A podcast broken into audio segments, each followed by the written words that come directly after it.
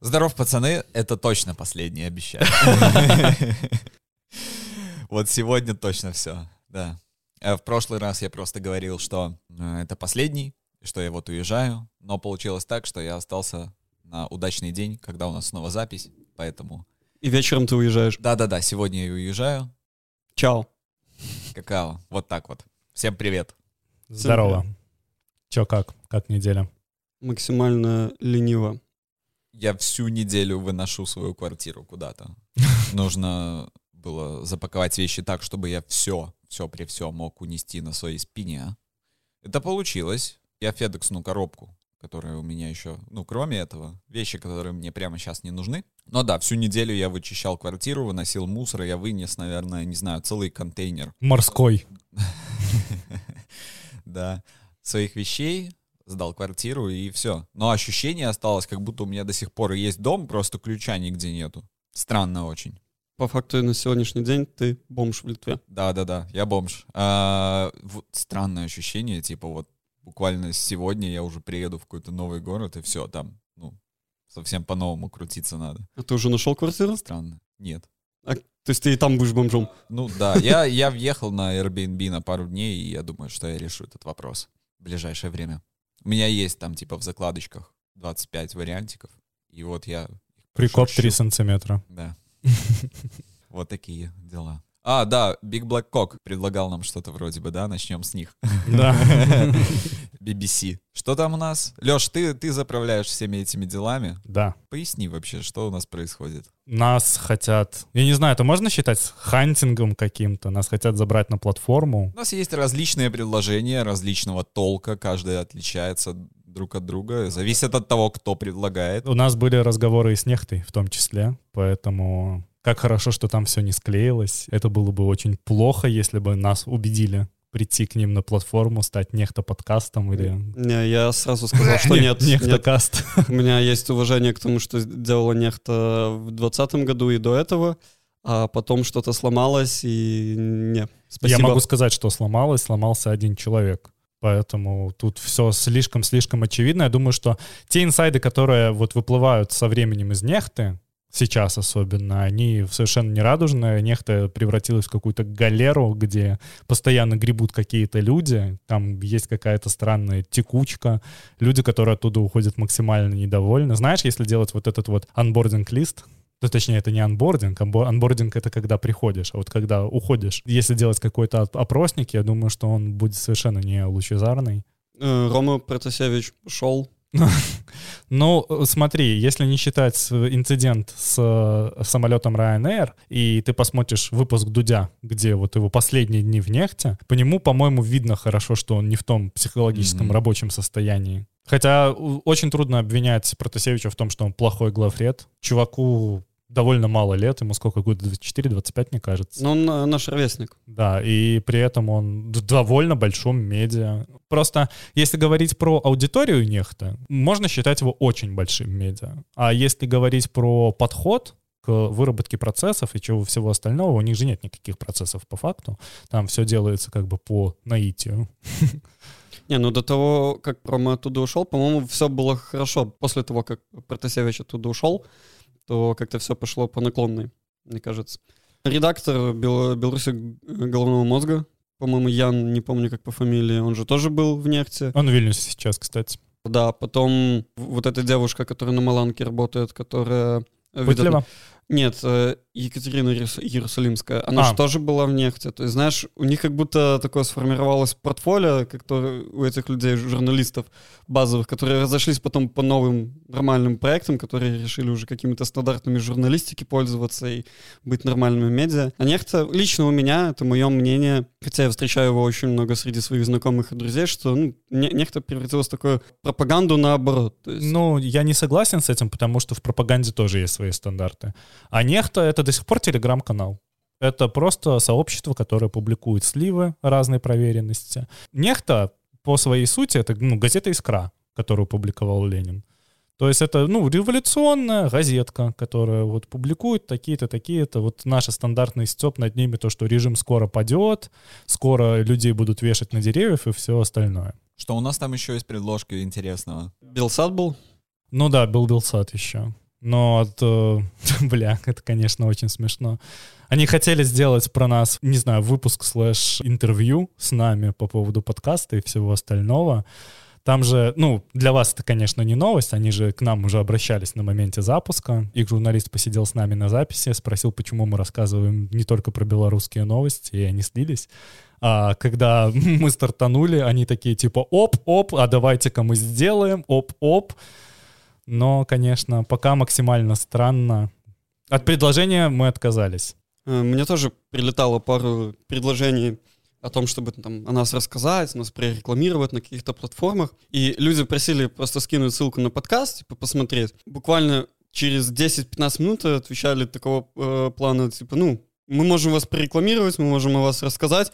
Я такой думаю, а вы послушали на самом деле вот саму суть подкаста? Вы вообще слышали, что вы собираетесь прорекламировать? Мы же такие неформальные молодые пацаны, которые делают, что хотят, ругаются максимально матом, кладут хуи на всех и вся. Вы точно, Посылают Яру нахуй. Вас Да. забанят, чуваки. да, вы, вы точно этого хотите? Подождите, вы хоть послушали, что вы хотите прорекламировать или нет? Проявите сознательность, если к нам обращаетесь. Послушайте сначала, пожалуйста. То же самое, как и с любыми коллабами, которые нам предлагают. Типа, чуваки, вы подкаста там послушали, не? Или вы просто это, cold open, вот этот первые две минуты, где мы максимально приличные. Здороваемся даже. Да, да. Привет. Иногда. Представляемся. Да, есть такое. Еще больше иногда. Больше, больше всего меня коробит тогда, когда нас подписывают под какие-нибудь инициативы. Типа мы выплыли из-под кого-то, и меня всегда это очень сильно обижает внутренне, потому что тогда, когда мы запускались, я очень хорошо помню, что о нас не рассказал никто.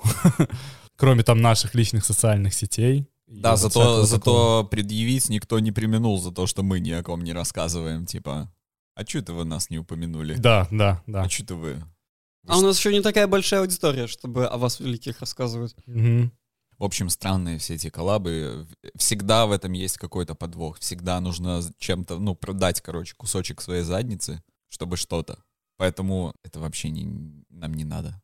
А, нас же еще в Беларуси запретили. Да, Да? да, нас вчера Наконец-то. забанили в Беларуси. Не прошло и полувека. выпуска. Да, за- пос- но, правда, забанили только в Apple подкастах пока что. Я не знаю, как там с остальным будет, А за что нас забанили? adult контент и sexual контент. Да. ЦП до сих пор намаукается. Окей. Да, бля, я, я уже говорил вам, с ЦП проблема в том, что этот выпуск помечен как, как эксплит, и он недоступен изначально в Беларуси, потому что в Беларуси подка- по- подкасты, помеченные как эксплит, не показываются вообще никаким образом. Если говорить про Литвуд, если ты подписываешься на подкаст, где есть эксплит, то ты должен нажать типа yes. Типа Мгм. ты понимаешь, что будет в этом подкасте. Да, но в Беларуси единственный механизм, просто берут Запретить. человечка, который тащит на тебя заяву, и все. Ну да, вот, тут, тут там еще такой механизм. такая тема, что человек написал в техподдержку о том, что его там что-то расстроило, и там где-то не стояла какая-то галочка эксплит. Мгм. Такая культура. У нас действительно не стоит галочка эксплит в Беларуси, потому что иначе мы там просто никак не появимся в Apple подкастах. Но учитывая то, что у нас вся белорусская аудитория сидит в Яндекс Музыке, Это же в Яндекс Музыке, в? Яндекс Музыке абсолютно все нормально сделано, все галочки стоят, вся хуйня зроблена. Ну вот. Поэтому я не знаю просто, как нас выпилить из Яндекс Музыки, учитывая то, что мы подписываемся под все правила подходящие. Мы даже не просим никакого фичеринга у платформы из-за формата. Если бы нас разместили на главной странице, и у нас там был самый прослушиваемый выпуск это ЦП, тогда я понимаю, на что пожаловаться. Но учитывая то, что мы просто существуем на платформах и реально выходим на всем, чем только можно, я хз. Вообще, какие могут быть к нам вопросы? Я думаю, что нас разблокируют в Беларуси. Я думаю, что все будет нормально. Я думаю, что мы просто скроем там те, тот выпуск, к которому или те выпуски, к которым есть вопросы, и окей. Но мы доросли до того, что нас банят. Беларуси. Хорошо, что не копирайт клейм на самом деле. Вот с копирайт клеймом было бы вопросов гораздо больше, но у нас не используется никакого авторского материала, а тот авторский материал, который использовался, весь подписывается в закон о цитировании добросовестным, и поэтому там тоже ни к чему не придраться. Это он был в одном или двух выпусках. В одном. В одном в ЧЗЖ и в одном заменить расстрелом. Мы там тоже говорили про музыку. Но мы, когда говорили про музыку в «Заменить расстрелом», мы же связались с исполнителями. Дополнительно у исполнителей нет лейблов собственных, и они выходят просто как, типа, как инди-артисты. И они дали свое разрешение, и мы использовали все равно маленький кусочек для того, чтобы подписаться под этот закон о добросовестном цитировании. Но мы знаем, как в Беларуси работают законы. Их там просто нет. Да. Как, как, когда знаем, надо, как их там не нет. работают. Это, знаете, у меня такой смешок выдавился, который вот максимально уже э, депрессивный. Истеричный. Да, да.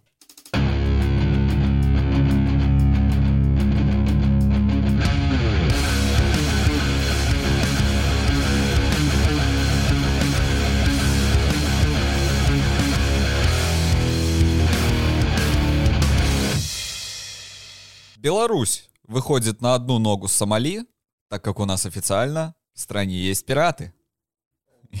Йо-хо-хо. И CIO выпустила отчет по инциденту, совершившим вынужденную посадку в Минске самолетом Ryanair. 31 января представители Совета CIO проведут дискуссию на основе выводов доклада и решат, что делать дальше. К слову, доклад, сам доклад не доступен в, общей, в общем доступе, потому что некоторые СМИ его получили полный доклад для того, чтобы написать статьи, но так, чтобы он висел на официальном сайте, пока это недоступно. Я думаю, что это будет 31 января сделано, и они полностью расскажут и про следствие. Пока все СМИ отмечают то, что в этом докладе просто перечисление событий одно за другим, и никаких толком выводов не сделано, за исключением того, что МиГ-38 не принуждал напрямик самолет к посадке.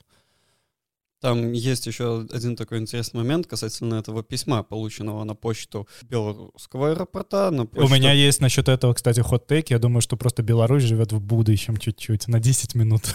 Мгм. смены часовых поясов, да. Но суть в том, что вот это письмо, его получили спустя 25 минут после посадки самого самолета. То есть именно та причина, которая была заявлена для посадки, она появилась уже после посадки. Ну, то есть такой небольшой звоночек, который и так всем понятно, что это, от кого и письмо, письмо пришло. А еще раньше самолет уже начал разворачиваться. То есть они развернули самолет, посадили и потом уже сели писать. Как бы, ну уже. И еще наверх белорусская сторона, когда предоставляла данные об этом письме, они отказались предоставить письмо с метаданными, а они просто прислали скриншот письма. Да, на скриншоте просто время написано.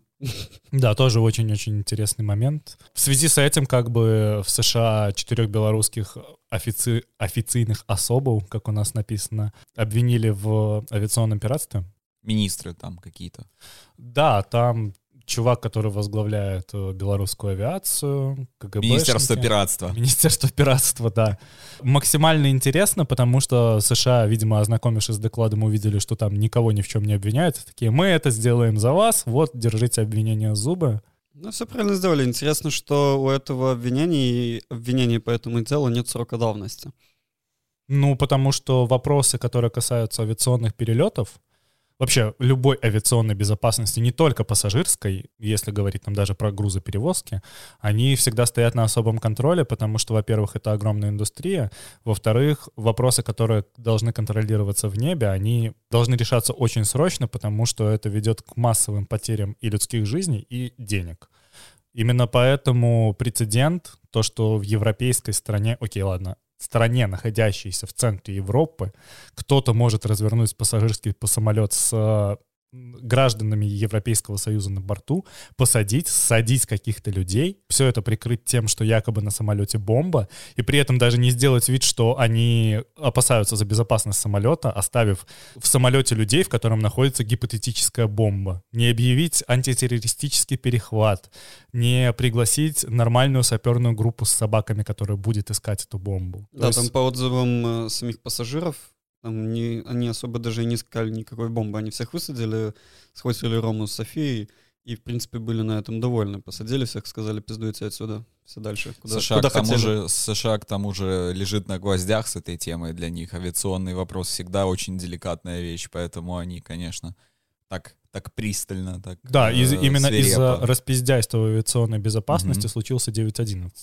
Там как бы вообще нет никаких вопросов к тому, что это случилось исключительно из-за распиздяйства, потому что после 9.11 ни разу в США не угоняли самолеты. Да, и с тех пор как бы их отношение вообще ко всем авиационным проблемам только усиливалось и усиливалось. Скандал был бы гораздо больше, если бы были граждане США на борту, потому что для США это очень чувствительный вопрос, потому mm-hmm. что у них же вообще как любая тема агитационная происходит. Если это касается налогов или напрямик людей, которые живут в США и обладают американским паспортом, значит, это нужно максимально топить, даже если это не самый громкий случай, не самый важный, но любой сенатор, он заинтересован в том, чтобы о нем говорили в свете того, что он заботится о безопасности своих граждан.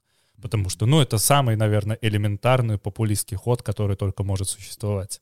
И только дураком не воспользуется на самом деле, поэтому, ну, это очевидно, это нормально, это очень обычно. Плюс не нужно забывать про влияние блока НАТО, потому что чем mm. выше угроза, которая существует для НАТО, мнимая, не мнимая, вообще поебать, тем больше НАТО получает денег. Именно поэтому сейчас а, настолько сильно массивно раскручивается маятник того, что Россия может напасть на Украину, да, потому конечно. что некоторые страны такие, хм, нахуя нам вообще быть членом НАТО, если как бы угрозы никакой нет, а мы миллиарды долларов в год отдаем. А тут вот, внезапная а тут вот, да, причина, тебе, почему да. нас нужно финансировать. Все заработали, никто не воюет. Прекрасно. Это просто идеальный сценарий. Да, да. Именно поэтому, к примеру, система общего здравоохранения, которая там ВОЗ условный, который существует, он же очень сильно поднялся на пандемии, в том числе и свой стрит кредибилити. Абсолютно. Как по мне, ВОЗ немножечко потерял стрит кредибилити, но это мое личное мнение. Это для тебя, но ты не представляешь, сколько людей вообще не задумывались о существовании ВОЗ и резко узнали о нем и начали к нему прислушиваться. Для меня ВОЗ — это СОС. Ну. Хуйня какая-то, я им не верю. Не вообще. Разумеется. Абсолютно. Но ты не являешься рядовым ну, да. пользователем интернета, и ты не являешься человеком, который просто читает новости. Спасибо учитывая... за комплимент, мне очень приятно. Ну, просто учитывая то, что у тебя есть новостной подкаст, ну, да. и ты вынужден разбираться в источниках, вынужден искать корни какой-либо проблемы, для тебя уже как бы доверие ко всем источникам максимально падает. Я сейчас, когда ищу какие-то новости, вот, к примеру, когда вот готовился к этому выпуску, я все наши шоу-ноты дополнительно стараюсь перепроверять, 5. И вот сейчас, когда смотрел про отчет э, ИКАО, ICAO, как это правильно читается? ICAO. ICAO. Мне было очень интересно ознакомиться с этим со стороны белорусской пропаганды, которая предпочла просто промолчать по поводу выводов этого всего, потому не, они что... там не промолчали, там глава белорусской э, навигации, да, они, да, да. они написали... Через пресс-службу они сделали заявление. Я имею в виду то, что, прости, что перебиваю, они... Не было, знаешь, никакого разгромного выпуска «Озаренка», не было никакой огромной заметки на Белте, или другом э, СМИ, у которого есть аудитория, хоть какая-то, где бы они говорили, ах, вы пидорасы. Но этого не случилось, потому что э, всем все понятно. Э, и, как всегда, в Беларуси это будет сделано, любая вещь в Беларуси происходит реакционно. Что-то случается, они дают реакцию, они никогда не работают на предубеждение в плане работы с информацией. И сейчас, когда 31 января пройдет пресс-конференция, они после нее через неделю выпустят какой-нибудь сюжетик с Озаренком, где он будет всем кричать, что все пидорасы, а я Д'Артаньян. Я видел только две реакции, на самом деле. Это вот первая главы аэронавигации, где он довольно-таки дежурно сказал, что, типа, ну, доклад только показывает о том, что белорусские власти сотрудничали, сделали все правильно, бла-бла-бла. И вторая реакция — это у Усатого, который крикнул «Придержите коней и советую вам, типа, ну, не лезть на рожон». Вот, вот это вот реакционное было единственное. Нужно ждать пресс-конференцию в любом случае. Я не думаю, что там будет озвучено что-то новое, что-то интересное. Явно они не работают к тому, чтобы кого-то в этом обвинить. Я думаю, здесь работают просто страны и инициативы, которые будут долбить в этих странах чиновников, которые будут говорить «здрасте, тут вообще-то такая-то херня». Я думаю, что 100% будет реакция со стороны Литвы, поскольку большинство граждан на борту были именно литовцами. В любом случае, как бы ICAO, вот это вот на самом деле это не ICAO, а ICAO, короче, да. не, неважно. На самом деле это она исходит в организации из э, Конвенции международной гражданской авиации, которая была заключена еще в 50-х годах, прошлого века. И там есть структуры, есть э, процедуры, согласно которым будут просто дальше продолжать эту тему структурировать, лоббировать, изучать, э, и будут дальнейшие проводиться какие-то юридические легальные действия. Это просто ну, скажем так, это на полочку просто так не отправится. Ну, организация больше всех ангажирована в том, чтобы это раскрутить и последовала какая-то ответная реакция, потому что если они просто забьют на это, и в европейском пространстве будет прецедент, когда просто так перехватили самолет, арестовали людей, как бы будет уже вопрос о том, что там условный Путин может так сделать будет, не знаю, лететь самолет с американской делегацией, и на борту неугодный какой-то конгрессмен. Его же могут садить и арестовать. Это же как бы современная реальность. А еще вся структура отвалится, если они окажутся бесполезными. Абсолютно. Все, они же все должны... кто что-то где-то делают, они делают для того, чтобы выглядеть полезными. Они должны оправдывать финансирование. Либо быть, либо выглядеть полезными. Да, да. Че, ждем 31 января? Потом и, посмотрим. Да, я думаю, что может быть, если будет что-то значимое, оно должно попасть к нам в выпуск, и мы дальше уже обсудим да. со ссылкой на то, что мы уже говорили. Да-да. Годовщина возвращения Алексея Навального в Россию после отравления. 17 января 2021 года Алексей Навальный прямым рейсом авиакомпании «Победа» вернулся в Россию после лечения в Германии. За пять месяцев до этого его отравили боевым химическим оружием «Новичок» сотрудники ФСБ в Томске. По возвращению на родину политик был задержан и после череды сфабрикованных дел заключен под стражу. Ну что, год сидит?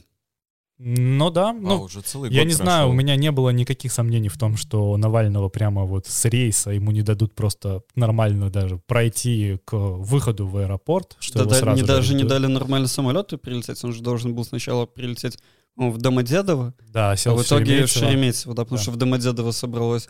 Или наоборот, но суть в том, что поменяли место прилета прям в процессе, когда уже самолет прилетел в Москву, он кружил там несколько часов по Москве, пока его не посадили в другом месте, где его не ожидала куча сторонников.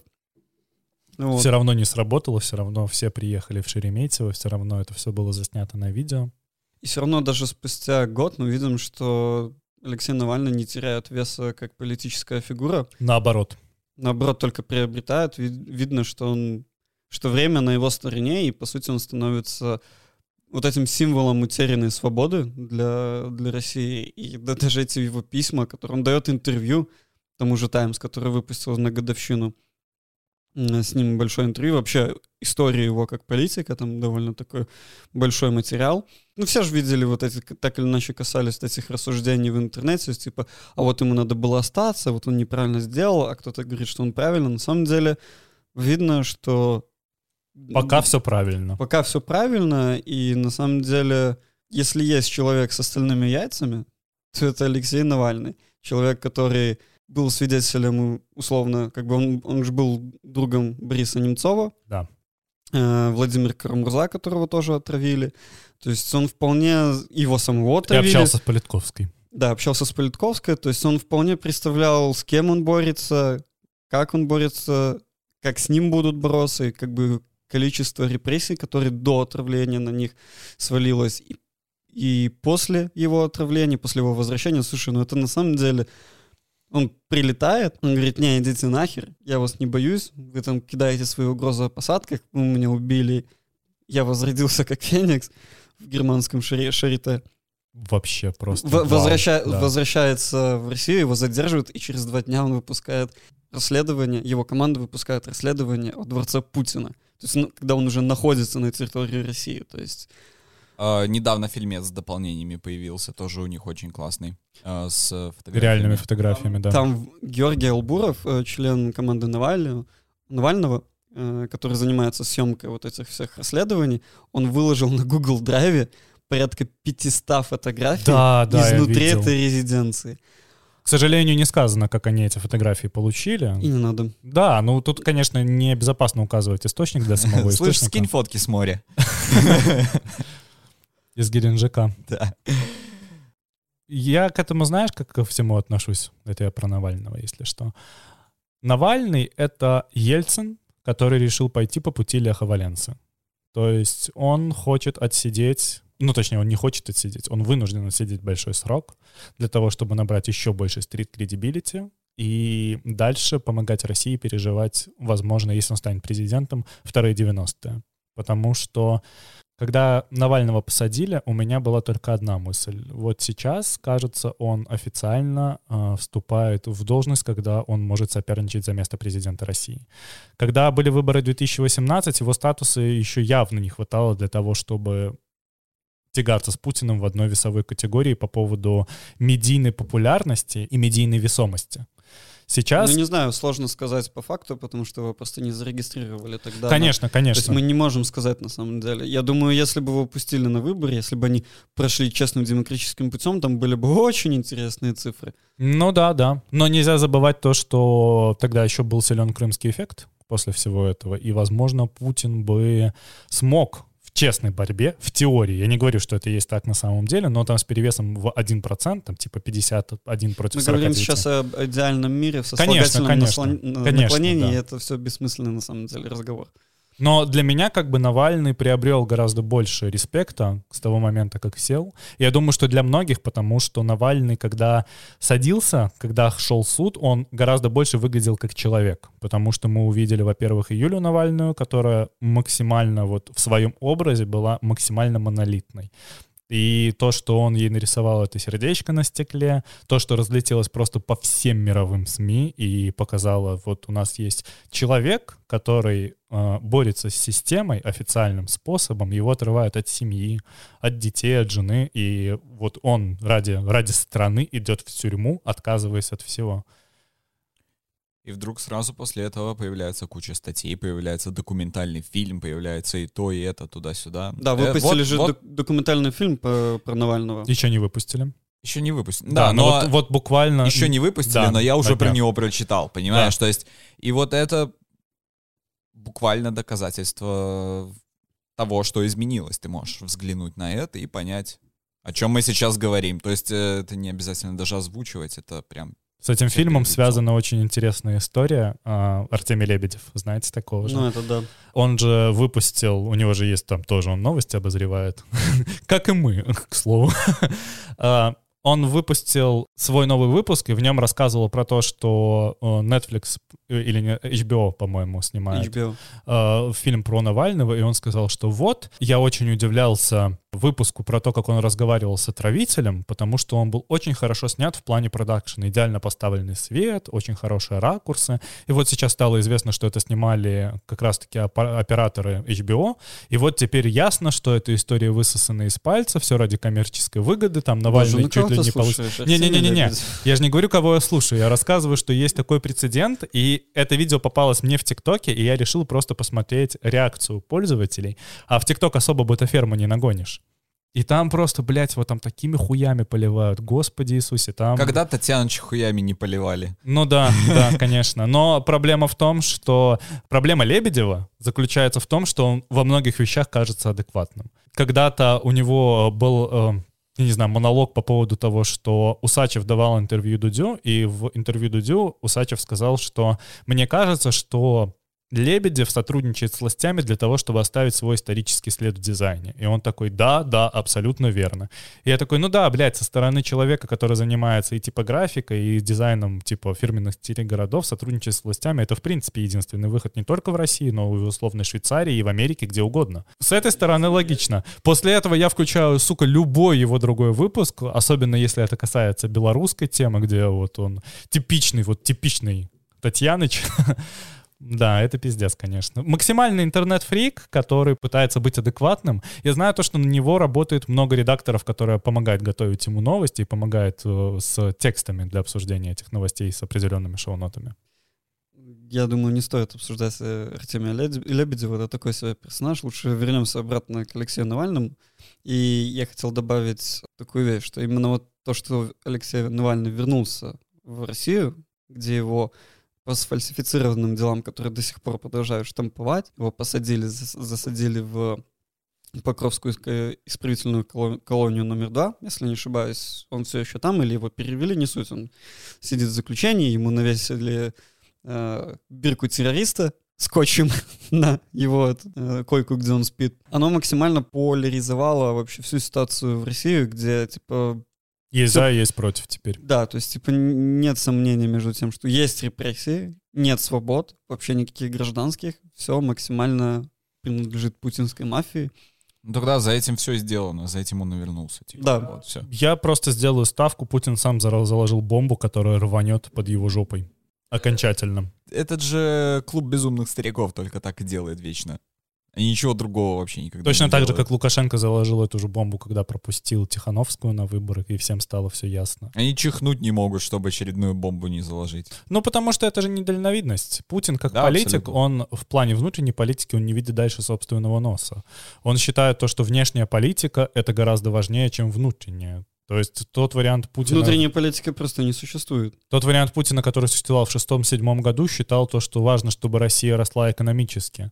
И это было абсолютно правильно, потому что в этом случае, если вы вспомните Россию 2007 или там 2004, то эта Россия, конечно, несколько беднее, нежели чем Россия там варианта 2011, несмотря на кризис, кстати, восьмого года. Но при этом это Россия, с которой гораздо больше считаются на международной арене. Да, когда это превратилось в Россию, которая растет территориально или хотя бы пытается, вы знаете, что произошло.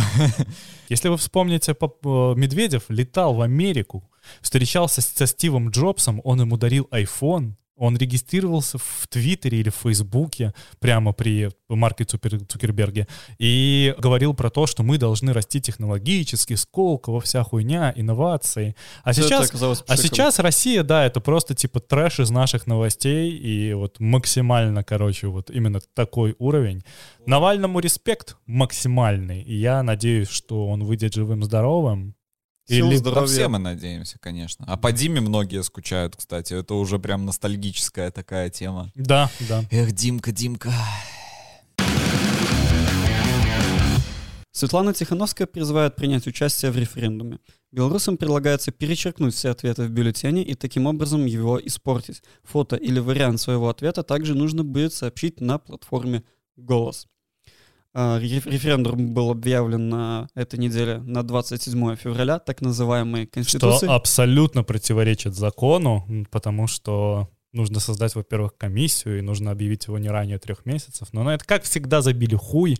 Так, э, ты понимаешь, они только вчера проводили первое заседание касательно организации этого референдума, а дедлайн формирования подачи заявок в избирательную комиссию формирования избирательных участков 25 января, то есть в вторник. Мы сегодня записываемся в субботу, то есть по факту осталось минус воскресенье полтора дня на то, чтобы... Вот если ты хочешь пойти в избирательную комиссию, могут же пойти не только там представители политических партий, общественных и гражданских каких-то инициатив, но и обычные Могут все, граждане. да. Да, то есть- Обычные террористы тоже могут. И кукловоды, да. Ты такие, и как кукловоды, да. то есть вот. по факту у тебя осталось там пару дней на то, чтобы это сделать. Ну, то есть, э, понятное дело, что этот референдум, если мы еще посмотрим, Ни один из вариантов не выгоден белорусской оппозиции, в том числе и зачеркнуть все возможные пункты. Поэтому это исключительно показать э, свое недовольство, исключительно показать то, что тебе это не слушай, ну, нравится. но это, ин- видишь, это все равно надо использовать, как, видимо, позиция такая, что это надо использовать как инструмент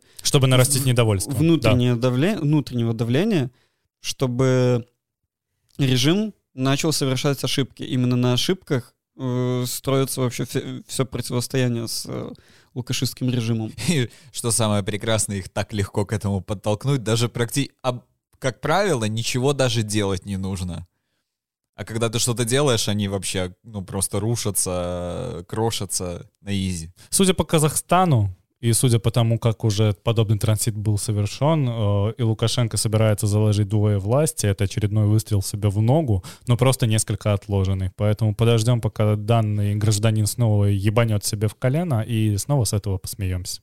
Но он же этот референдум продвигает с подачки своего восточного соседа, потому что там же Мне Если- кажется, восточному соседу так похуй уже на него. Мне кажется, он вот так заебал. Типа, Саша, ты хочешь референдум на... Отъебись, блядь, хватит сосать наши деньги. он, он, он и сам не хочет этого референдума, он сам об этом заявлял. Но он же шизофреник, что там вообще полагаться на его. Ладно, нежели обсуждать вообще какие-то подоплеки и так далее, я задам вопрос напрямую. Что вы собираетесь делать? Вот ты, Леша, ты, Кирилл, что вы собираетесь делать в связи с этим призывом? Вы пойдете? Да. Э, Пойдешь. А куда ты, блядь, пойдешь в Литве? Вот я тоже об этом думаю, потому что я буквально сегодня с утра попытался понять, будет ли организовано какое-то голосование, и я не нашел никакой информации. Я перед выпуском, когда ехал в такси, пытался нагуглить э, в чате белорусов в Вильнюсе, писал ли кто-нибудь что-нибудь по поводу формирования здесь избирательного участка или типа того. Но у меня просто банально не было времени. Да здесь в белорусских представительствах два с половиной человека присутствуют. Типа они там максимум могут справку тебе какую-нибудь выдать. Я их, даже, всё. я их даже могу перечислить. Смотри, это охранник, это девушка, которая выдает документы, и половина человека по имени Хмыль. Это консул. 0.33. Я бы дал ему 0.33. Чекушечка такая Да. человека. Да. Это Ярослав Хмыль. И еще есть э, технический представитель в посольстве, если не, ошибаюсь, это э, бывший заместитель посла или какой-то у нее должность Екатерина Еремилина, которая вот именно тот технический э, сотрудник посольства, которого ставили вот Открывает и закрывает двери, для да? формальных т- контактов, в кавычках, с- со стороны литовского МИДа. То есть, по факту, мы можем встретиться с ситуацией, что, типа, ты никуда не сможешь проголосовать. Ну и вообще, как бы, в Литве... Голосование в консульстве возможно. Это не проблема, и это не первый прецедент в мире будет, когда голосование будет организовано не в амбассаде, а в консульстве. Ну да, это не проблема, но это проблема. Ну да, Потому что как это уже организовывается, вот это самая настоящая проблема. Так, ты, дальше хватит душнить? Ты ответил на этот вопрос. А ты, Кирилл, ты что будешь А, делать? э, ну я пробью, что там возможно. Если надо будет в Варшаву подъехать, я, конечно, попробую. Не получится, так нет. Я же в Гданьске буду. Вообще в Гданьске, по идее, должна быть все. Но, как всегда, все через пизду. Ну, да, я попробую.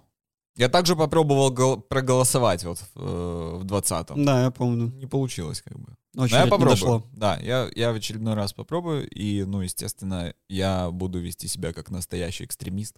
Не буду подводить своих братьев-экстремистов И террористов, и террористов. которых порядка 9 миллионов во всей Да, стране. да, около того. Миллион из них уже признан экстремистами и террористами. В общем, участвуйте, друзья. У нас тут консенсус. Потому что я тоже пойду.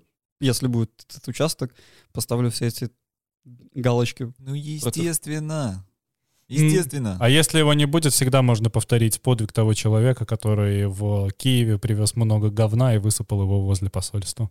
Этот же человек тоже пытался сделать в Литве, но немножко проебался. Да, да. Охуенная история, конечно. Но мы рассказывать Да, мы не можем Стул рассказать. был не твердый и не получилось собрать? Нет. Нет, как раз таки все получилось собрать. Литовская полиция не оценила. Ясно. Понимаю, да. МВД проведет учения с участием ОМОН и СОБРа и внутренних войск. Э, Будут отрабатывать пресечение массовых беспорядков. Планируется отработать вопросы обеспечения охраны и общественного порядка, все в кавычках, пресечение массовых беспорядков, а также вопросы и тактические действия по ликвидации групп террористов, экстремистских группировок и вооруженных преступников. Читай мирных граждан. Мгм. Потому что если бы они пытались ликвидировать террористов, экстремистов и вооруженных преступников, У они них бы, не было, опя- не опять же, было работы у них. не, они бы просто. просто нахуй друг друга перестреляли, потому что как бы там никаких террористов, кроме них и экстремистских, экстремистских группировок не найти. В общем, бандосы будут тренироваться а, кошмарить обычных, мирных, добрых людей. Я не удивлюсь, знаете, если у них будет такая тема, что они будут отрабатывать еще наверх и лутинг, типа мы разгоняем беспорядки, параллельно грабим магазины и банкоматы. Мгм. Ну, это же нормальная тема. Просто этим будут заниматься лица в гражданском. Которые будут, конечно же, с оперативниками. Те же лица в гражданском, которые, когда меня задерживали, спиздили у меня деньги, вейп, э, очки и часы. Да, они время не теряют. Что думаешь, они не тренировались все это делать? У них уже там и барыга готов, прям на телефоне висит, все, собрал свою дань, поехал, сдал, получил свою зарплату. Это вместо зарплаты, я уверен. Или премии. Премия, да. Премия, да, это премия по-любому. Я для себя связываю вообще вот эту вот отработку учений по разгону массовых беспорядков, вообще связанных, во-первых, с событиями с Казах- в Казахстане, Конечно. а во-вторых, э, если вот мы сейчас посмотрим на эти учения, «Союзная решимость 2020», то или... Союзная решимость. Звучит Слушайте, блядь, очень вот- зашкварно. Да, блядь, типа. вот, слушай, они не в состоянии подобрать, блядь, э, шрифт к шрифту и не в состоянии выбрать, блядь, э, слоган для Лозунг, чего-то, да. Но они Это выбрали пиздец. самый тупой вариант, типа «мы будем с вами воевать, обещаем». Вот как называются эти учения. Ну, потому что по факту так и будет происходить, это же диктатура. Просто смотри, как э, они же объявлены, вот эти вот э, белорусско-российские учения, они вот объявили их очень внезапно, прям типа резко экстренно, Как понос, блядь. проверить боеготовность в кавычках войск, свезли все в Беларусь, у нас тут референдум намечается, вот там был в Казахстане, они сейчас напугались все, всем, что произошло.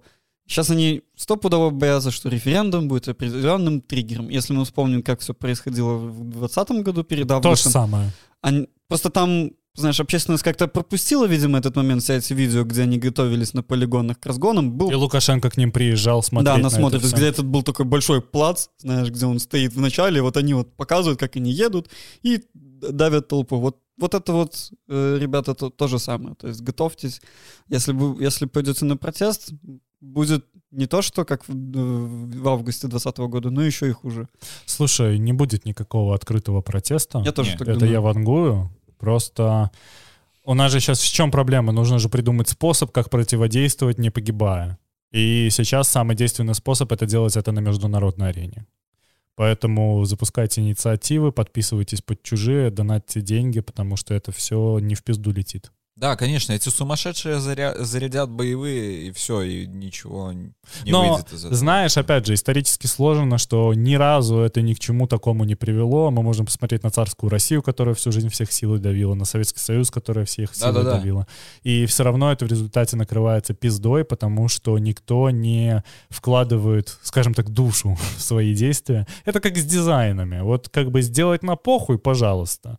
Мгм. Сделать агрессивно, пожалуйста. Но когда доходит вопрос о том, что есть реальный кризис, например, как у нас был с короной, Они тут мы могут вместе управлять только страхом. да, мы садимся и вместе обсираемся, потому что в секторе реальных действий мы не можем сделать, оказывается, ничего. Ну, потому что ты, как Пезан с э, копьем, выходишь на чувака в обмундировании, у которого заряжены боевые гранаты, за ним еще столько же таких же долбоебов, БТР и прочее. Это Именно. оправдывает. Это на самом деле оправдывает вообще все. Ну, любую робкость, любую... Да, поэтому просто прийти, поставить... Если уже мы говорим о развитии событий после референдума, то если вы придете поставите крестик, загрузите свой го- результат в голос, идите домой, не надо дальше выходить, потому что все знают, что произойдет. Ну, лично нашим. Я думаю, у нас по этому поводу тоже есть консенсус здесь. Но это чисто наше мнение. Если это все стихийно вы- вырастет в протесты, ну, типа... Я знаете, Окей. что думаю? Все наши протесты начались с мемов. Все началось с того, что мы начали очень дико стебаться над формальной властью.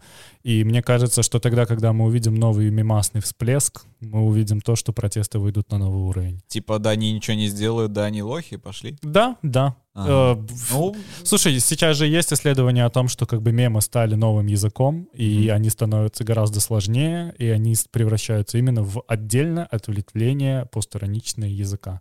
Именно поэтому тогда, когда мы увидим новые мемасы, мы увидим то, что люди отошли, и они снова готовы. немецкий язык. Немецкий. Не знаю, я думаю, мы увидим, когда люди готовы, когда начнут появляться люди на улицах и будет противостояние. Нет, э- это уже непосредственная фаза противостояния. Я имею в виду, вот когда, например, был в Беларуси начало ко- коронавируса, была, конечно, коронавирусная паника, но наверх еще начали появляться первые мемы, которые в открытую пиздили власть. То вот как с выборы видишь и фотографии Ермошиной, как появился замечательный мем 3%, который, наверное, для протеста сделал не меньше, чем э, совместные офисы Светланы Тихановской, Вероники Цепкала и офиса Бабарика. Да, который в итоге оказался на самом деле статистически неверным. Конечно. Не 3%, но Конечно, но насколько сильно, ну ты представь, что одна картинка и одна фраза заставила Лукашенко оправдываться среди людей о том, что ну ты-то хоть веришь, что у меня не 3%? Это же абсолютно Ну такая же история, да, э, как, э, не знаю, школьник, который сидит на вписке, говорит, да не, не 7 сантиметров у меня хуй, 15. Да я натурал. Павел Латушко сообщает, весной власти планируют новую форму гибридной войны – наркотрафик в ЕС с участием мигрантов. По словам Латушко, план будет реализовываться на границе с Польшей и на некоторых участках границы с Украиной небольшими группами мигрантов, имеющих опыт в торговле наркотиками. Мне интересно, они типа будут с этих мигрантов CV собирать типа опыт продажи наркотиков, Я опыт думаю, они уже собрали. платформеном. Ну да, возможно. Я вообще для белорусской власти предлагаю заниматься не экспортом наркотрафика в ЕС, а просто начать ширяться этими наркотиками, их надолго не хватит, и буквально через два месяца мефедроновой зависимости они просто отъедут нахуй. отличный совет. Предлагаю всей верхушке, всем силовикам Беларуси попробовать наркотики. Вот им я предлагаю. Тяжелые. Просто они будут на, одним, на одном полигоне со всеми остальными пидорасами тренироваться, понимаешь? У них там будут просто тренажеры по транспортировке наркотиков. Вот и все. Просто, Я думаю, знаешь, ГРУ им, ГРУ им поможет отлично там. да, доставят сколько там, 250 килограмм кокаина. Ну, знаешь, очень-очень э, вполне себе такая возможная возможность. Очень правдоподобный сценарий, я прям верю. Они спокойно могут это делать. Знаете, заниматься разработкой наркотрафика в другие страны, это пиздец как дорого. Вообще пиздец как дорого, не учитывая стоимость самих наркотиков, еще и построить логистические пути, давать каждому наркотик, фасовать его и так далее. Никто же не думает о том, как это будет организовываться. Они реально на этом столько бабла проебут. А Я у уверен, что у них белорусской власти широкий опыт э, продажи наркотиков, контрабанде наркотиков. Они прям, Как мы узнали, Беларусь вообще является контрабандным хабом в Европе. да. Поэтому я думаю, у них уже есть там какие-то схемы, и они их задействуют просто с новыми кадрами. Понимаешь? Просто это будет выглядеть максимально тупо, как мы, я просто представляю себе все, что они делают. кадры из этой серии самые, знаешь, где чувак без головы с бомбой бежит на тебя, такой, и вот так вот они будут бежать с этими наркотиками э, через границу. А для европейских властей наконец появится формальный повод для того, чтобы этих мигрантов просто садить в тюрьмы и депортировать их нахуй. Типа он занимается контрабандой наркотиков. На тебе, блядь, 15 лет в зубы и пиздуй нахуй из страны, не пожирай наши деньги, и тебе вот еще 20 лет запрета на въезд. Ты просто только что ребята Средней Азии террористами нарисовал. Бомбистами. Да. По-моему, так этот моб назывался. Окей. Не, стоп, если это, как, согласно информации Павла Латушка, это люди с опытом контрабанды, так что мне не важно уже из, из какого ты региона, какая у тебя национальность, какой ты конфессии принадлежишь, ты, с, с, блядь, с моей родной Беларуси занимаешься экспортом агрессии. Мне вообще похуй, откуда для меня ты пидорас. Ну да, в принципе, дает тебе право. Максимально исчерпывающе. расизм. Лукашенко же еще в прошлом году обещал, что он перестанет останавливать наркотрафик, блядь, будто бы до Иммигрантский этого поток. Первый он как бы типа исполнил, Да, тоже ступил да. в лужу. Ну, Он перестал, он перестал и пошел э, в обратном направлении, типа он уже развивает. Понимаешь? Точно, бля, чуваки, реально же это идеальная мысль. Они создают стартап. На базе ПВТ создадут какой-нибудь хаб, который будет разрабатывать для них приложение по заказу Мефедрона в Yes. Европейский Союз. Да. И к тебе домой приезжает курьер, напрямик из Беларуси, прямо перебежавший через границу, который тебе приносит пакет с килограммом чего-нибудь. Представляешь, он бежит с границы все время до условной Варшавы. Да-да-да, как Какие- ебанутый. Какой, какие у него ноги должны быть. Да, они еще, наверное, нейронку сделают, которая будет просчитывать, какие участки границы в данный момент лучше для пересечения. Типа, знаешь, красными, зелеными, синими, желтыми зонами. И заниматься этим будет Синезис. Конечно. Кто Он- еще? Вы же, кстати, видели, может быть, новости, что Украина тоже начала сооружать забор на своей э, стороне э, с- Мгм. с белорусской границы. То есть уже как бы с европейской стороны, с украинской уже... Осталась Россия. Нет, это не европейская страна. Нет, в смысле, Ну, осталось только, чтобы Россия оградилась забором, и мы- вообще, блядь, от всех отрезаны. Прикинь, они, они с самого начала хотели забор, но не хотели его строить. И они просто, а давайте Бля. мы просто сделаем так, чтобы они сами его нам построили, но забор-то нам нужен все равно, так или иначе. Давайте просто они это сделают. Да, но в итоге они, они потратили в совокупности денег больше, если бы просто сами его построили. Как и все, что делает белорусская власть. Как бы все работает через жопу, видишь? Да, да, да. Начинание хорошее, реализация хуевая, как всегда. Ну, не, начинание не всегда хоро- Всегда нехорошее. Реализация тоже Да, нехорошая. тут ты Короче, вообще ошибаешься. ничего хорошего.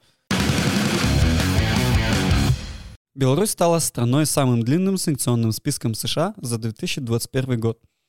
В 2021 году администрация президента США включила в санкционный список Беларуси 59 человек и 41 юридическое лицо. На втором месте после Беларуси Мьянма 76 санкционных позиций. Третье место занял Китай 70 физических и юридических лиц. Слушайте, ну, первое место, блядь, заняли. У нас самый длинный. В общем-то, как и всегда. Бля, Беларусь Кубу обогнала, короче, и Северную Корею. Не, мы об- обог- не знаю насчет Кубы и Северной Кореи, сколько там в данной статистике не приводится количество суммарных санкций именно по Кубе и Северной Корее, но вот если сравнивать с Мьянмой, который... Понимаешь, мы на уровне с Мьянмой, где Война. прошлом- где война, где уже сколько лет люди стреляют на улице, и происходят военные перевороты, идет противостояние между военной хунтой и какими- условными продемо- протодемократическими силами. Тоже хуй знает по истории Мьянмы. Каждый раз, когда там протодемократические силы приходили к власти, все превращалось в очередную военную хунту, поэтому хуй его знает. Ладно, не об этом сейчас. Хунта его знает. Суть в том, что добились-то победы на том поле, где старались.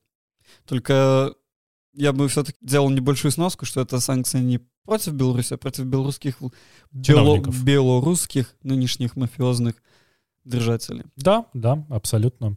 Ну, бля, что сказать, хоть где-то первое. Задача на следующий год — удвоить количество.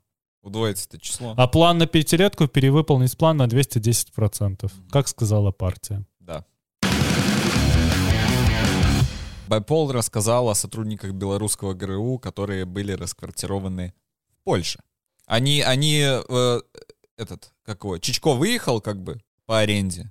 Они заехали. просто. Нет, это... В эту же квартиру на Airbnb, блядь. Да-да-да. Нет, Чичко выехал в 21 году, а эти товарищи в конце 20 года попали в Беларусь, ой, тьфу, фу, попали в Польшу, проведя там какие-то свои оперативные мероприятия, уже в начале 21-го уехали, то есть еще задолго до Чичко было.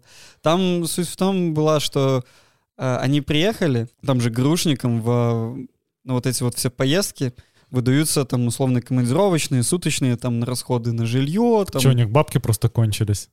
нет, все совершенно по- иначе. Это вот как зарабатывает белорусский шпион. Вот белорусский Джеймс Бонд, как он выглядит. Он приезжает, на эти суточные снимает самую отвратительную, самую хреновую квартиру, тратит минимально денег, чтобы сэкономить, и потом эти деньги перевести с собой. Знаешь, на чем они? э, э, Их же в итоге, согласно расследованию Байпол и их информации, их же выперли из ГРУ и отправили в войска, которых они там служили еще там, 10-15 лет назад за то, что они их словили свои же. Они их, эти деньги у них нашли незадекларированными белорусские пограничники. Короче, они спалились, блядь, сами у своих же. Белорусская хуекладь. Бля, я даже не знаю, что сказать. Я не знаю, что им не понравилось в Польше. Могли бы остаться. У них были деньги на первое время и такие типа оп, и пошли за политическим убежищем. Ну, реально, там а, оформить разрешение на работу, сделать себе Юрика вообще просто им бы хватило на все, все нормально. Ребята, вообще, пишите. Не, их уже не пустят именно конкретно этих двух персонажей. Тут, к сожалению, надо просто сейчас открыть само расследование. Мы сейчас возвращаемся к тому же, что, ну, вот опять, все сделано на похуй. Вот именно поэтому нельзя говорить про то, что, а, система монолитна, она не пойдет никогда. Нет, система, блядь, просто она, она стоит чудом. На гниющих столбах. Да, действительно, просто глядя на то, как они делают все, ну просто ни, ни один человек в э, здравом уме не поверит, что у них все нормально и с организацией внутри. Там вообще полная жесть, наверное. Я думаю, что любой, кто замешан в этом, может столько рассказать, как у них все через задницу, даже больше, чем то, что есть на поверхности, то, что видим мы. Там еще все хуже. Хотя тебе, наверное, кажется, что хуже уже быть не может с организацией. Ну, я уверен, что может. Когда кажется, что дно пробито, оно становится еще глубже. Там, там их задачи шпионской было то, чтобы они собрали какую-то информацию, там, условно, адреса, место жительства э, гла- лидеров э, каких-то оппозиционных сил, э, знаешь, фотографирование вот людей на протестах, все такое подобное.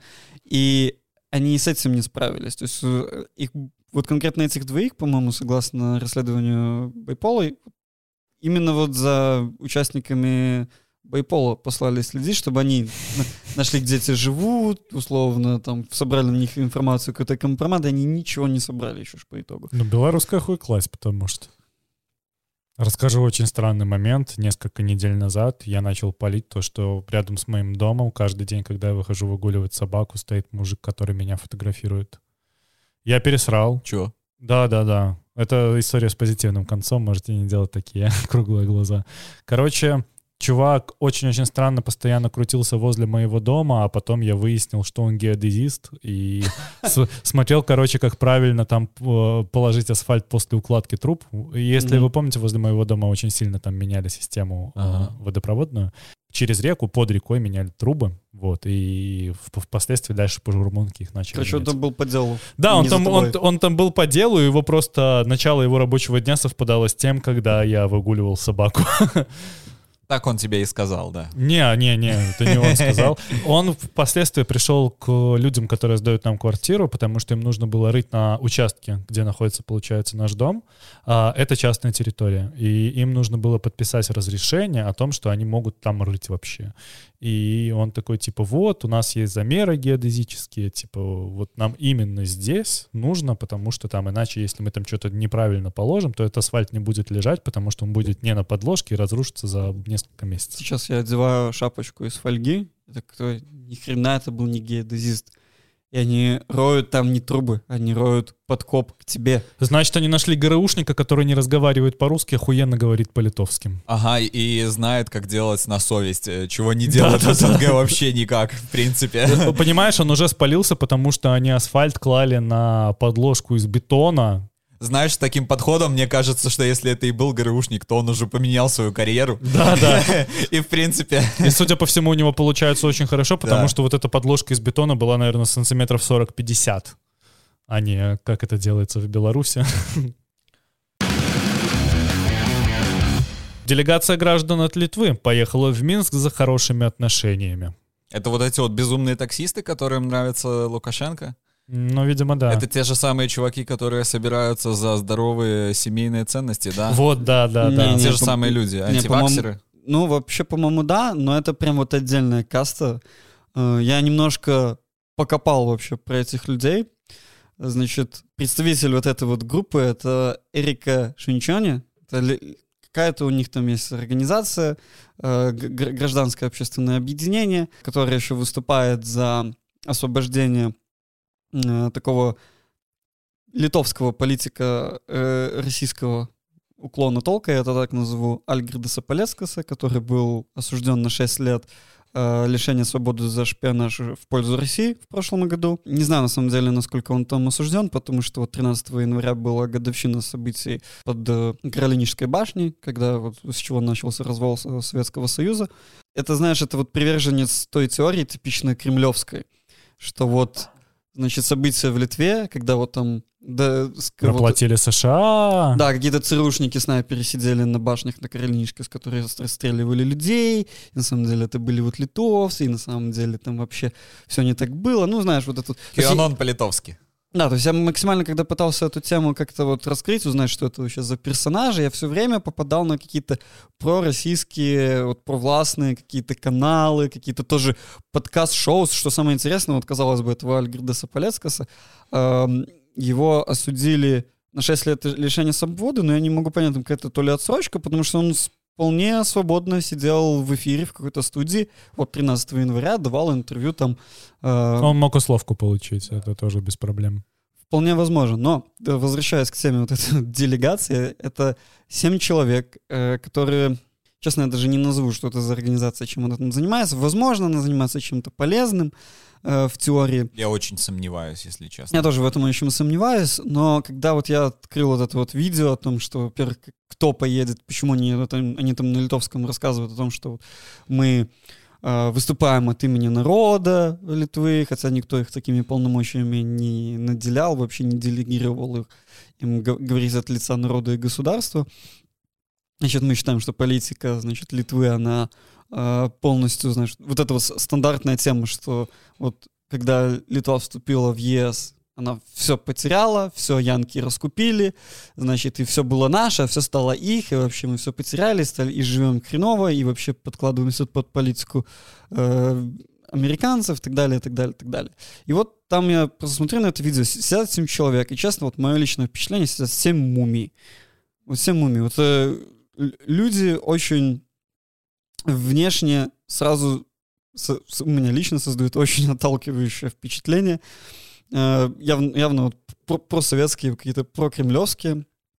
Э, И вот, собственно, они собрались, они съездили в Минск. Что они там съездили? Они там пару дней потусовались в Минске, встретились с Макеем, с представителем МИДа, потому что с Макеем же никто из Европы больше не, встречается. Конечно же, это разлетелось по всем про- пропагандонским каналам. И я зак- заканчиваю свой спич. Меня очень по- поразило, когда вот это на фейсбук-страничке этой Эрики Шуничоне первое сообщение после переезда Минска было, они пошли, блядь, в белорусский гастроном, и она сняла видео, о, смотрите, вот у них тут Актимель продаются, наш Актимель по цене дешевле. И вообще они тут хорошо живут. В два раза дешевле, чем у нас в Литве стоит. Показатель. Показатель, да. Да, про зарплату она, конечно же, не упомянула. Вообще в Литве очень-очень-очень много людей, которые просто обожают Путина, которые называют до сих пор Лукашенко батькой. Например, ко мне... Каждый второй его называют батькой. Да, да, да. Например, ко мне вот недавно приходил бригадир смотреть квартиру, что там нужно сделать. И он заметил, что у меня сигареты лежат Мальборо. Он показывает на них и говорит, типа, ой, а что ж-то ты э, страну-то родную не поддерживаешь, батьку не поддерживаешь, э, а чё контрабандное это не куришь? А я такой, да не едут они уже сюда давно, не доезжают все никак, понимаешь? А, ну я просто, я в таких случаях всегда молчу, я типа не, даже не пытаюсь с ними спорить, но среди таксистов, среди строителей, среди вот таких вот, знаешь, простых людей, они все искренне удивляются, почему это нам в Беларуси не живется. И, ну, эту иллюзию никак не разрушить. Вообще никак. Поэтому вот эта организация... Я таким просто уверен, там предлагаю приехать в народу. Беларусь. Да-да-да, они просто в Беларуси не были, вот и все. Ну, вот как Эмиль Чичко, пожалуйста, вот переезжайте. Вообще желательно съездите на Крестина, не знаю, вы- вы- выйдите с какими-нибудь скандированиями на, на площадь, попытайтесь, вот как они, они же ходят, эти, э, сто процентов, я уверен, они участвовали в вот этих протестах э, за Традиционные семейные да, ценности. традиционные Ой, семейные блядь. ценности. Вот попробуйте вот так вот выйти в Беларусь и что-то потребовать. Вот вас очень интересная экскурсия будет ждать. В Какой-нибудь Жодино, в какой-нибудь Закресино, в Советское, Первомайское, РУВД. Вот познакомьтесь с этими ребятами, вам, вам пиздец как понравится в Беларуси. Вот Лично, лично советую сервис Первомайского РОВД. Ты просто понимаешь, как, как человек мыслит. Он видит контрабанду сигарет как поддержку как бы своей страны, как что-то хорошее, что ты можешь сделать. Купить контрабандные сигареты здесь, в Литве, чтобы поддержать свою страну. То есть вот для него это какой-то правильный поступок. Вот это меня больше всего поразило. Просто, ну... Я когда смотрел эти шоу-ноты, которые ты скинул, я перешел по ссылке на статью Белты, и я заметил одну херь, которую я замечал в одном из предыдущих выпусков. Мы разговаривали про магазин э, мерчшопа Лукашенко, мгм. и там же тоже была статья на Белте. И, сука, опять завален горизонт, блядь. Что с их фотографом, блядь, не так? Их фотограф уехал. Вот что с ним не так. Все, все нормальные люди, у которых прямые руки, уже, наверное, практически все уехали. Кукухой. А, э, кто кукухой, а кто из страны, да. Очень интересная цитата на встрече с этим, э, с Макеем. Рика Шинчони такую вот фразу выпалила. Пока это все ваше, вы чувствуете себя по-другому уверенно, а у нас же и медицина только наполовину государства, и просвещение. Простому человеку становится очень сложно выжить в этой среде. Вы должны посмотреть на ошибки, которые сделал наш народ. Да, есть какие-то и хорошие стороны, но всегда надо учиться на ошибках. Прошу вас, чтобы вы поучились на наших ошибках и сохранили свое красивое государство. И это она говорит, блядь, Макею. Я с ней согласен. Красоту в государстве нужно сохранить, поэтому, пожалуйста, перестаньте копать ебучие меловые карьеры, оставьте их людям и объявите это центром туризма. Ну, как минимум, пожалуйста, перестаньте продавать Беларусь России. Не, я, Начнем с я этого. го- я говорю про внешнюю красоту сейчас. Там, блядь, много пунктов по предъявам. Вообще, Литве типа, очень да. красиво, здесь все прекрасно сохраняется, здесь, э, здесь Да? действительно блюдется вообще И литовцы максимально любят э, св- свою вот эту природную да, красоту. сохранение поэтому- внешнего вида. Ну, э, я не знаю, это люди, которые, вот как ты сказал, что это литовский QAnon, и Мгм. это вот это максимально похоже на это, потому что это люди, живущие в совершенно параллельной реальности, и Абсолютно. у у меня есть, конечно, э, подозрение, что они кем-то проплачены, но я никогда не исключаю вариант того, то, что они просто, ну, типа... это Искре- действительно- искренне глупые люди. Да, это их искреннее мнение, как бы, пожалуйста. Во всей этой истории мне хочется отметить одну вещь, на которую ты тоже обратил внимание. Маккей вынужден встречаться с каким-то гражданским сообществом из Литвы, которое приехало сюда, грубо говоря, на личные деньги, погулять по Минску и сказать то, что они вот как-то э, поддерживают белорусский режим. То есть настолько, блядь, все плохо. На которых здесь нормальные люди смотрят как на изгоев. Да, да. Для большинства наших слушателей, которые, возможно, даже никогда в Литве не были, стоит пояснить, что на любое проявление таких инициатив тут крутят пальцем у виска обычно. И такие типа, что? Либо просто не продолжают беседу. Типа ты просто молчишь, они могут говорить что угодно, ты просто им не отвечаешь. Вот и все. Несмотря на то, что многие литовцы могут там называть Лукашенко батькой и так далее и тому подобное, любая пророссийская хрень, которая творится в Литве, встречается максимальным осуждением со Да. всех сторон. Да, абсолютно. Э, В Каунасе за такое могут убить.